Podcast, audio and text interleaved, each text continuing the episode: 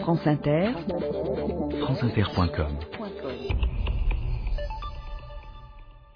Oui, puisqu'à l'occasion de la journée internationale qui lui est consacrée aujourd'hui, la francophonie avec Alain Ray.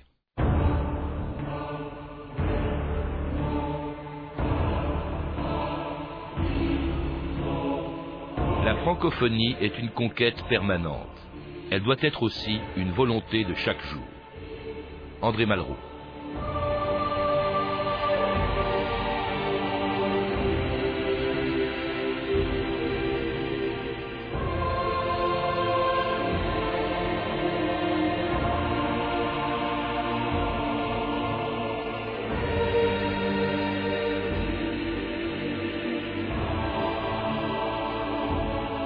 Dominant d'histoire.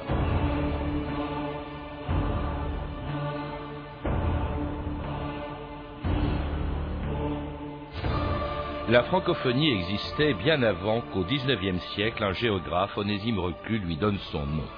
Dans toutes les cours d'Europe, on parlait depuis longtemps le français. À Saint-Pétersbourg, où Catherine de Russie avait reçu Diderot, ou à Berlin, quand Frédéric II accueillait Voltaire dans son château de Sans Souci.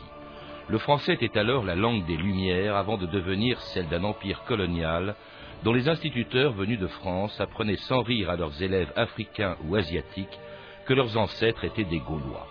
Et lorsqu'après l'indépendance des colonies, on a voulu rassembler dans une organisation commune tous les peuples et tous les pays où l'on parlait français, on s'est aussitôt méfié de la francophonie, soupçonné d'être l'instrument d'une nouvelle colonisation. C'était oublié que l'initiative était venue des dirigeants de trois anciennes colonies françaises, le Sénégalais Senghor, le Nigérien Amani Diori et le premier président de la Tunisie indépendante, Habib Bourguiba. J'ai pensé que maintenant que le processus de la décolonisation chez nous est arrivé à son terme, que nous sommes maîtres de notre destin, il serait utile, aussi bien pour nous que pour la France, que pour l'Afrique d'une façon générale, qu'un lien spécial, particulier, nous unisse à travers la langue française. Et que cela pourrait être comme dans le Commonwealth, qui comprend des États complètement indépendants, une famille, un club qui peut s'aider, ou dont les membres peuvent s'entraider, et, et qui peut faciliter énormément leur marche vers le développement vers le progrès, vers la prospérité. Alors, et bonjour. Bonjour. Alors, cette famille dont parlait Bourguiba en 1965, c'est ce qu'on appelle aujourd'hui la francophonie, à laquelle vous consacrez un chapitre de votre dernier livre qui sera en librairie le 29 mars prochain, Mille ans de langue française. Alors, si la langue française a mille ans, la francophonie, elle, est beaucoup plus récente. Pas tellement. Le mot, en tout cas. Ah, le mot, bien sûr. Mais il arrive que des des réalités se développent euh, sans être désignées par un mot. Et c'est ce qui a été le cas euh, pour la diffusion du français, puisque je rappelle que au Moyen Âge, des gens qui d'ailleurs avaient comme langue maternelle le danois et qui, étaient les Vikings, se sont installés en Normandie, ont perdu leur langue en trois ou quatre générations et sont allés la reporter en Angleterre grâce à la victoire de Guillaume le Conquérant à Hastings. Et à partir de ce moment-là, pendant trois siècles, toute une partie de la société britannique, euh, les gens riches et les gens puissants, ont parlé anglais et toute une partie de la littérature en ancien français, qui est admirable, a été écrite en Angleterre et pas en France. Ça, c'est vraiment de la francophonie. Un autre aspect, c'est la diffusion euh, par le biais des croisades, qui n'est pas que glorieux, on le sait bien, ça a été fort critiqué, euh, de la langue française euh, ainsi que de langues mixtes autour de la Méditerranée, et que ce soit en Syrie, dans l'actuel Liban, etc., on a parlé français dès le Moyen Âge. Et puis à l'époque des Lumières, bien sûr, je citais ces philosophes que l'on accueillait dans, dans, les cours européennes, mais le mot donc apparaît avec Onésime Reclus, moins connu que son frère, mais géographe comme lui, qui l'invente en 1880. Vous le rappelez dans un Contexte particulier qui l'a rendu d'emblée suspect, ce mot, puisque c'est dans un livre qui s'appelait La France et ses colonies. Oui, et c'était à propos de l'Algérie, mais euh, c'est devenu suspect aujourd'hui, mais ça ne l'était pas de la même façon à l'époque, on s'en doute, parce que les reclus, je le rappelle, étaient des gens de gauche et même d'extrême gauche. Euh, euh, Élysée a travaillé avec Kropotkin, c'était un anarchiste, et Onésime avait des idées très voisines. Mais ces gens avaient l'idée profonde que la colonisation était un acte de euh, diffusion des, valeurs positives de la liberté, de l'égalité, de la fraternité. Et donc, euh, euh, même si cette idéologie paraît maintenant un recouvrement de réalités beaucoup plus sanglantes et, et, qui sont pas nobles du tout, il y avait cette illusion à l'époque et il y avait l'intention d'associer francophonie, colonisation et progrès humanitaire. Et puis dans l'esprit de reclus, de Onésime Reclus, c'était pas une institution, c'était tout simplement un mot qui servait à qualifier tous ceux qui parlaient le français dans le monde et pas seulement dans les colonies. Nous sommes 180 millions de francophones dans le monde. On parle français au Québec, à Robec, à Flobec, à Tahiti, à Haïti, au Burundi, au Togo, au Congo, à Bamako, à Madagascar, à Dakar, en Côte d'Ivoire, en Haute-Volta, à Brazza, en Rwanda, en Guyane, à la Guadeloupe, au Sénégal, à la Martinique, à Saint-Pierre-et-Miquelon, au Gabon, en Nouvelle-Calédonie, en Tunisie, au Liban, à Pondichéry, dans les Indes, en Louisiane, à Matagne, dans l'Espagne, les Indiens, Algonquins de l'État de New York parlent français et les gros ventres du Montana également. Nous sommes en tout 180 millions de francophones dans le monde. Voilà pourquoi Nostonfir dies wallon. Elle me l'avait tout promis, une belle petite gaillole, une belle petite gaillole. Elle me l'avait tout promis, une belle petite gaillole pour mettre un canari. Et c'était une chanson qui me fait sourire, hein, d'un pays très attaché à la langue française, la Wallonie, dont la population fait partie des 180 millions de francophones. Il faut quand même distinguer ce que l'on entend par francophone à l'arrêt. Ah bah tout à fait, c'est-à-dire qu'il y a des gens qui parlent français par euh, euh, héritage euh, maternel, enfin on parle de langue maternelle et c'est pas par hasard parce que l'enfant apprend à parler sinon par sa mère, c'est pas toujours le cas, euh, mais en tous les cas par quelqu'un qui en tient lieu. Donc euh, c'est une transmission familiale et c'est quand la transmission familiale s'arrête qu'il y a un danger pour la langue et qu'elle risque de disparaître. Et puis il y a les langues qui sont partagées euh, dans un bilinguisme qui est assez harmonieux, je trouve, qui est celui qui existe entre créole et français. Mais il serait encore plus harmonieux si le créole remontait dans l'estime générale pour être exactement à égalité avec le français. Mais en tous les cas, ça marche. C'est-à-dire que les gens parlent créole à la maison, c'est la langue du cœur, et le français, qui devrait être la langue de la raison et qui malheureusement ne l'est pas toujours, euh, peut l'être aussi. Donc euh, à la Martinique, à la Guadeloupe, à la Réunion, euh, les gens sont bilingues, mais on peut presque considérer que le français est leur langue maternelle. C'est une langue quasi maternelle. Et puis il y a tous les gens qui ont le français en partage, mais dans une langue qui n'est pas du tout leur langue maternelle et qui est une langue très différente. Je pense à l'Afrique de l'Ouest, je pense à tout le Maghreb où la langue maternelle est soit une variante euh, régionale de l'arabe, soit euh, une variante régionale des, langues berbères, qui sont très importantes aussi, qu'on oublie trop souvent. Et tout cela fait un ensemble qui est relativement cohérent, qui est très puissant, qui est très dynamique, qui est très affectif, parce qu'il y a vis-à-vis -vis du français un mélange de réactions positives et négatives qu'on peut comprendre, euh, alors qu'en France même, le français est presque oublié parce qu'on a l'illusion qu'il n'y a pas de langue, en fait. Mais pourquoi, l'arrêt dans ces anciennes colonies, justement, a-t-on gardé le français qui, après tout, était arrivé dans les bagages du colonisateur?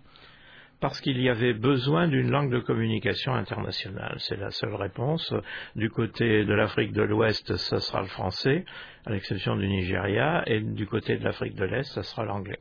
Et ça aurait pu être aussi l'allemand, mais l'allemand, on le sait, pour des raisons historiques, s'est retiré d'Afrique. Mais même à l'intérieur, c'est peut-être aussi parce que les frontières de ces pays ont été tracées sans qu'on tienne compte des populations qui y vivent, et c'est parfois le seul véhicule commun, euh, euh, le seul langage commun qu'on puisse trouver dans ces pays. Ah, il faut un langage commun, et puis pour communiquer avec le monde extérieur, l'ONU, ça existe, il y a des représentations de tous les pays africains, et ils s'expriment en général en français ou en anglais. Et sinon, ils auraient vraiment des problèmes, parce que je rappelle que le nombre de langues en Afrique est énorme, que tout Africain est plurilingue, il parle plusieurs langues, et sa langue maternelle n'est pas toujours celle qu'il va soutenir pour son État, parce que ce sont les grandes langues véhiculaires qui vont donner la solution. Mais ça veut dire que pour l'éducation, tant qu'on n'aura pas une éducation dans une langue véhiculaire africaine ou dans la langue maternelle si c'est possible, euh, on n'aura pas un bon équilibre de bilinguisme tel que celui que j'évoquais tout à l'heure avec le créole. Dans des pays francophones qui accueillent aujourd'hui l'institution la plus connue de la francophonie, ces sommets qui depuis 1986 rassemblent tous les pays francophones chez l'un d'entre eux, France Inter Alain Passerelle le 14 novembre 1997. Au nom des enfants de la République socialiste du Vietnam, nous souhaitons la bienvenue aux chefs de délégation et à tous les participants à cette séance inaugurale. Ils ont, selon l'expression consacrée, et fort belle d'ailleurs, le français en partage. À Hanoï, à 10h locales, heure du Vietnam, 4h du matin, heure de Paris, tout à l'heure donc, s'est ouvert le septième sommet de la francophonie, le premier du genre en Asie. Un sommet particulier cette année, il s'agit de donner à cette francophonie un élan politique. La francophonie est une entreprise résolument politique, une entreprise patiente dans son cheminement, mais ambitieuse dans sa vision et fidèle à l'esprit de ses pionniers, ici, à Hanoï. Nous allons élire le premier secrétaire général de la francophonie. Chacun perçoit la portée historique de cet acte. Désormais, la francophonie aura une voix un visage et un secrétaire général justement qui était Boutros Boutros Ghali, élu à Hanoï en 1997 à la tête de l'Organisation internationale de la francophonie. Une entreprise politique, comme le disait Jacques Chirac euh, à Hanoï en 97, ah bah la francophonie. Certainement, je crois qu'il a fait une définition acceptable d'un des versants de la francophonie qui est la politique. C'est-à-dire que la langue française a voulu se doter et c'est pas pas la France, c'est la langue française a voulu se doter d'une institution analogue euh, aux Nations Unies ou à l'Union européenne, et ça fait passer euh, tout l'objectif culturel que représente la francophonie spontanée qui pour moi est l'essentiel, euh, sur un terrain qui est celui de l'institution. Et si on passe sur un terrain qui est celui de l'institution, on est évidemment dans la politique avec ses avantages, le dynamisme et la représentation. Chirac l'a dit, euh, ça donne un visage, c'est vrai. Et d'un autre côté, euh, les aspects négatifs de toute institution et de toute politique par rapport à, la volonté profonde et commune des peuples en question. Alors justement, cette initiative, elle est venue. Ça, c'était le sommet de 97. Le premier a eu lieu en 1986 à Versailles, présidé par François Mitterrand. Mais la francophonie elle-même, voulue, euh, on l'a dit, par des dirigeants euh, de euh, trois pays africains devenus indépendants, elle s'est d'abord concrétisée dans une organisation qui s'appelait l'ACCT, hein, l'Agence de coopération culturelle et technique, vous le rappelez dans votre livre, Alain Ray, devenue depuis l'OIF, Organisation internationale de la francophonie, qui comporte une cinquantaine d'États, plus dix États observateurs, un peu plus je crois, alors dont certains pays ne parlent presque pas la langue française, ou en tout cas on n'y parle pas la langue française, ils sont là, je pense par exemple à la Pologne, alors qu'inversement, un pays où, le français est très parlé, l'Algérie est absente de cette organisation. C'est-à-dire que c'est exactement le résultat de ce que j'indiquais tout à l'heure, du passage de la spontanéité et de la vérité, euh, disons, humaine à l'institution. L'institution est une représentation, euh, on le sait bien, qui peut être déformée par rapport au réel. Alors dans le cas de l'Algérie, euh, ça n'est pas la faute de l'institution francophone si ce pays ne figure pas dans la francophonie, parce qu'il arrive très très souvent qu'à l'étranger ou dans des négociations internationales, les Algériens s'expriment en français. Et je rappelle que la presse algérienne est en majorité francophone, ce qui est tout de même, ou francographe, puisque c'est écrit et imprimé, ce qui est tout de même essentiel. Mais ça veut dire que l'État algérien ne souhaite pas figurer dans cet ensemble, encore une fois pour des raisons strictement politiques et qui n'ont plus rien à voir ni avec la culture ni avec euh, les volontés. Euh, l'affirmation de l'arabe est une chose, le problème euh, de la distinction qui existe entre l'arabe spontané parlé et l'arabe écrit, euh, non pas littéraire, mais ce qu'on appelle l'arabe du journal, celui d'Égypte, d'Irak, de Syrie, et qui est mal compris. Euh, il faut quand même savoir qu'à Alger, on a du mal à comprendre les chaînes de télévision arabophones de l'Est, alors qu'en Tunisie, on les comprend. La situation est très différente. L'Algérie ne fait donc partie de cette organisation internationale de la francophonie dont le premier objectif, bien sûr, c'est la défense d'une langue française de plus en plus menacée par l'anglais qui gagne du terrain, en France même et jusqu'au plus haut niveau de l'État. Écoutez ce dialogue surréaliste entre Jacques Toubon qui était alors ministre de la Culture, et Jacques Chirac, qui était encore maire de Paris en 1994. Pour employer un mot, j'ose à peine le dire, mais je ne sais pas comment on le dit en français, mais euh, Jacques Toubon me corrigera. Je vais profiter du fait qu'il n'écoute pas. C'est le marketing. Euh, donc j'ai rien dit là. Et l'innovation. La promotion. La promotion du marché. Enfin, bon. La promotion. La promotion. Vous voyez Quand vous pensez que sur un simple fait, euh, le design qui... Oh. Si, si, c'est officiel, c'est admis. Ah bon euh, Enfin, ça, on peut dire. On peut dire quoi? Non, la stylique. La stylique. Allez, allez-y. Mais de toute façon, le design, ça existe. Bon, alors la stylique. Euh, quand vous pensez qu'il y a dans la seule entreprise Sony japonaise autant de, comment dit-on, stylic men Oh non, pardon. Styliciens. De styliciens. Autant de styliciens que dans toutes les entreprises françaises réunies. ma darling. In the best, c'est mon travelling, mon best-seller et mon planning. Mon starter after showing. Ils sont parqués, son one-man show, son QM, son kit, son slip au show. Rien qu'un petit flash au 5 o'clock. Toujours cash dans le bon bioscope. Je cause français, c'est un plaisir. Je cause français, c'est un plaisir. C'est ma starlet, my very good. Galette, mon Hollywood. C'est my baby, oh two for two. C'est ma lady, oh one two two. Son jockey, son je la driver à la française, son sleeping car, after paillade, à son mid-bar, je me tape un glace. Je cause français,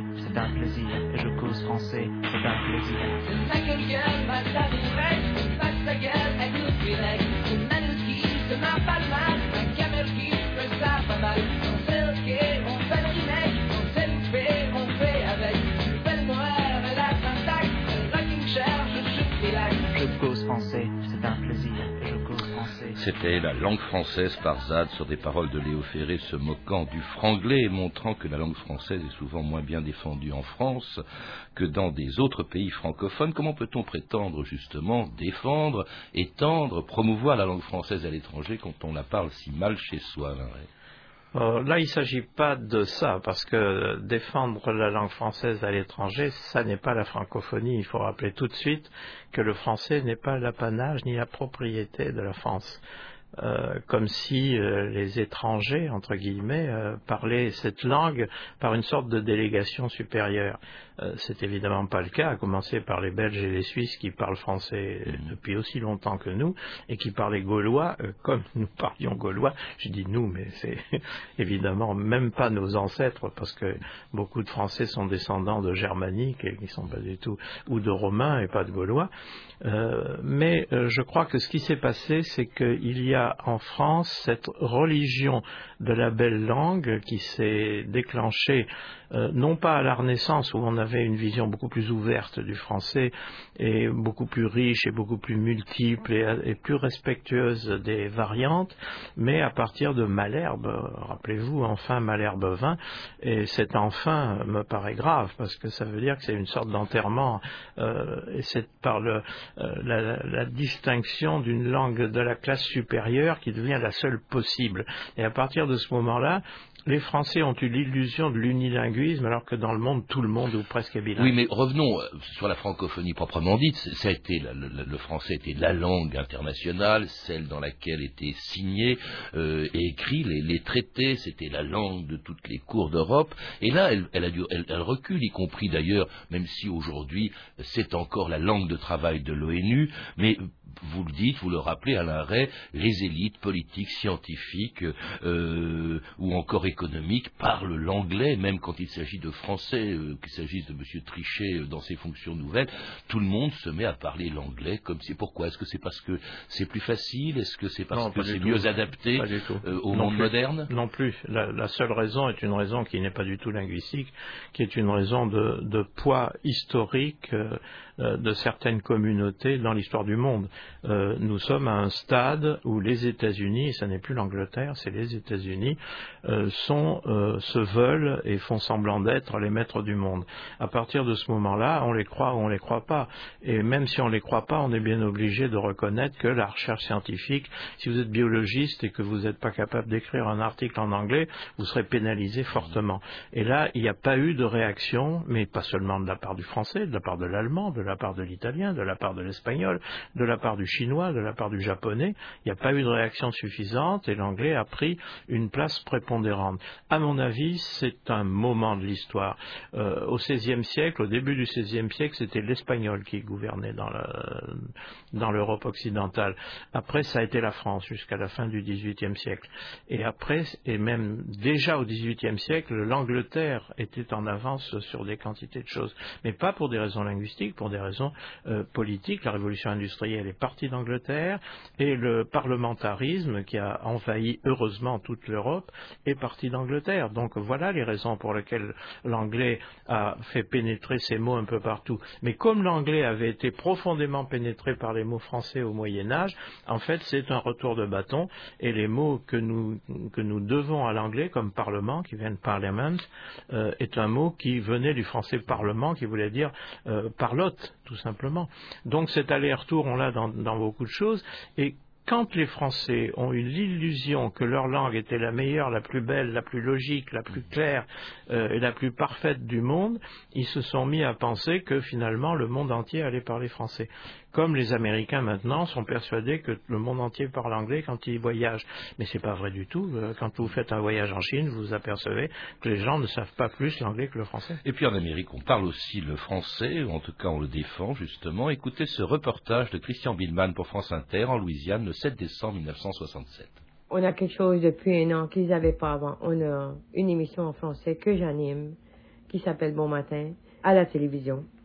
Je commence par les nouvelles. Il y a des nouvelles, il y a des entrevues et tout ça, c'est en français. Ça redevient une mode. Le français était, disons, après se perdre, ça redevient la mode. Et ensuite de ça, on a quelque chose qui s'en vient dans les écoles l'année prochaine. Il va y avoir un programme obligatoire, 30 minutes de français par jour. Et là, c'est les parents l'ont demandé à 95%.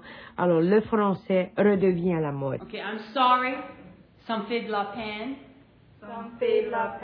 Excuse me. Excusez-moi. Excusez-moi. Good luck. Bonne chance. Bonne chance. Parlez français avec vos enfants à la maison. C'est plus qu'une langue, c'est tout un héritage. A public service message of KRVS, Radio Acadie en Louisiane.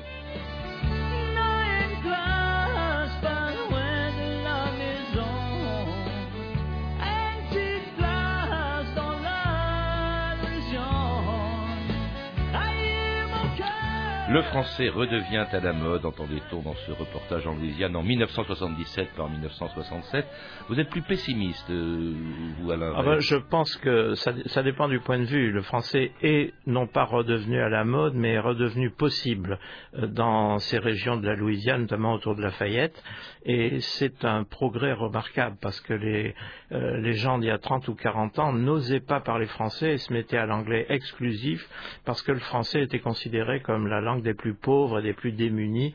Et on le voit dans le, dans le documentaire de Flaherty qui s'appelle Louisiana Story et dans lequel euh, ne parlent français que des pêcheurs des bayous qui n'ont absolument aucun revenu. Mais en dehors de la Louisiane, vous rappelez que dans le monde, par exemple, sauf en Angleterre, mais c'est normal, en Angleterre, c'est la première langue, l'anglais, et le français, je crois, est pratiqué, ou en tout cas appris par plus de 50% des, des, des scolarisés, mais en Allemagne beaucoup moins, en Espagne très peu, et finalement, euh, c'est pas de, la promotion, si on peut dire, de la langue française, on peut pas dire qu'elle existe malgré tous les efforts ou tous les mots de la francophonie. Si elle existe tout de même, mais je pense que les, les, statistiques sont menteuses parce que on a l'impression, par exemple, qu'on apprend beaucoup moins le français en, Italie ou en Espagne euh, à l'avantage de l'anglais, mais en réalité, quand on se promène dans ce pays-là, on s'aperçoit que des gens qui n'ont pas appris à l'école le français savent le français et que les mêmes gens qui ont appris à l'école de l'anglais parlent un anglais absolument exécrable et lamentable parce qu'il y a une connivence précise dans le Piémont, beaucoup de gens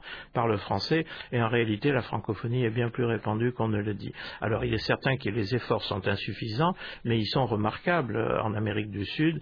Euh, L'éducation en français, euh, la langue française comme langue seconde est quand même assez importante. Et en Louisiane, on en parlait à l'instant, c'est redevenu autour de Lafayette la langue de gens qui encore une fois ne savaient avec l'anglais autrefois. Mais cela grâce à beaucoup d'organisations. Il faut citer bien entendu l'Alliance française qui est bien plus ancienne que l'Organisation internationale de, de, la francophonie puisqu'elle date exactement du mot francophonie, c'est à la oui. fin du XIXe siècle. Il y a les médias, le rôle de TV5, il y a aussi le Forum francophone des affaires, la conférence des ministres de l'éducation des pays dont le français, qui ont le français en partage, l'Association internationale des maires francophones, l'Agence universitaire de la francophonie. Est-ce que la francophonie justement ne souffre pas de cette espèce de dispersion des efforts Je pense qu'elle peut souffrir non pas de la multiplicité des associations qui, ont toutes leurs actions euh, ciblées sur un public précis et qui font un très très beau travail, c'est plutôt la multiplicité des institutions étatiques.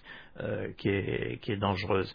Et en France, il y, a, trop. Les ministères, par exemple, ont un petit aspect francophone les uns comme les autres. Et naturellement, euh, l'entente ne se fait pas. Et surtout, euh, le financement est extrêmement difficile.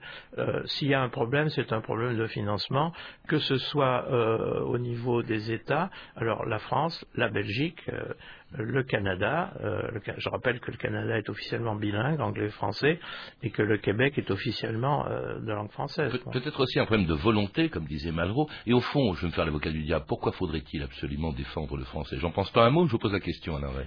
Ben, on peut se poser la question, et il y a des gens qui se la posent et qui répondent très mal en disant que ça n'a aucune importance, qu'on parle français ou anglais ou autre chose, pourvu qu'on agisse, pourvu qu'on produise, pourvu qu'on s'enrichisse, c'est beaucoup plus important. Alors, le, la réalité, il faut la prendre au niveau culturel, au contraire, à, à, ce niveau culturel qui est la pensée commune, et ça rejaillit même sur les autres activités, euh, garder une langue commune quand elle a un passé très ancien et une force expressive remarquable et des qualités littéraires formidables, c'est un devoir absolu. Et je dirais avant de finir que le français n'est pas trop en danger dans la mesure où des quantités de gens qui ont une langue maternelle autre que le français se mettent à écrire en français. Il y en a des centaines et qui vont sûrement lire, en tout cas, votre livre, euh, Alain Ray, euh, écrit en collaboration avec Gilles Sioufi et Frédéric Duval, Mille ans de langue française, histoire d'une passion, un livre qui sortira chez Perrin euh, le 29 mars prochain. À lire également La francophonie dans le monde, 2006-2007, publié aux éditions Nathan,